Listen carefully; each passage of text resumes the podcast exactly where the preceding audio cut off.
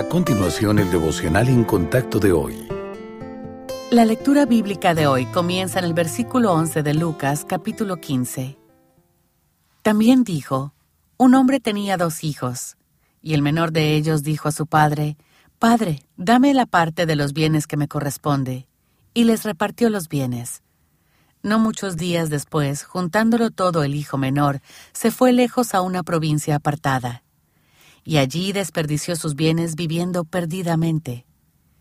Y cuando todo lo hubo malgastado, vino un gran hambre en aquella provincia y comenzó a faltarle. Y fue y se arrimó a uno de los ciudadanos de aquella tierra, el cual le envió a su hacienda para que apacentase cerdos.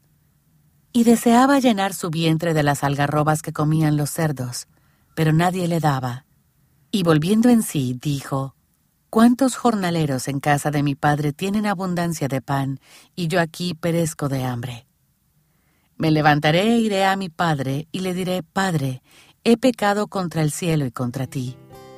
Ya no soy digno de ser llamado tu hijo. Hazme como a uno de tus jornaleros. ¿Cómo comenzó la vida del hijo pródigo? Tal vez quería liberarse de las restricciones que conlleva vivir bajo el techo de los padres. O tal vez quería dinero para satisfacer ciertos placeres. Cualquiera que sea el caso, el deseo del hijo pródigo lo impulsó a pedir prematuramente su herencia y luego abandonar el hogar y todo lo que le habían enseñado.